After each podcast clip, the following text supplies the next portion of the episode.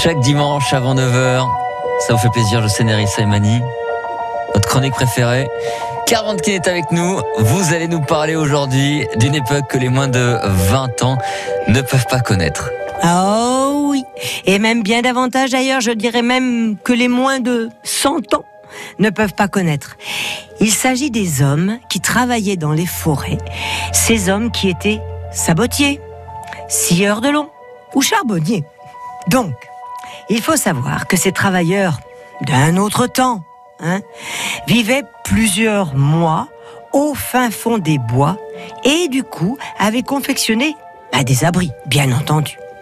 Ces sortes de huttes, oh, je dirais des huttes primitives, hein, pouvaient loger, selon leur grandeur, 5, 6, 7 hommes à peu près, hein, dans une promiscuité très difficile à vivre.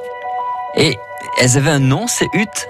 Eh oui, c'était les fameuses loges. Voilà, ces loges que l'on retrouvait d'ailleurs un peu partout en France et chez nous. En 1910, on pouvait encore voir des sabotiers au lieu dit le Guet de la Chaux, en train de fabriquer leurs sabots tout près d'une grande loge. Elles étaient rectangulaires, pas très hautes. Et elles étaient recouvertes de branchages, vous savez, ces branches, et qui descendent jusqu'au sol, voyez. Et à l'intérieur, les couchages étaient fabriqués en branchages divers, en fougères, voilà. Ça leur servait de lit. Et au centre, eh ben, se trouvait un poêle dans lequel, bien entendu, il brûlait tous les copeaux. Et ce poêle servait pour se chauffer et pour faire cuire le traditionnel finot.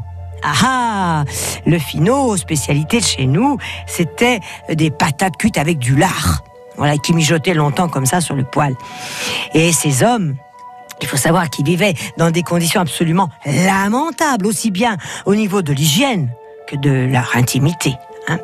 Alors, ces loges ont totalement disparu de notre paysage et parfois, aux confins de quelques forêts, peut-on encore trouver quelques trop rares vestiges de ces loges. Merci beaucoup, Claire.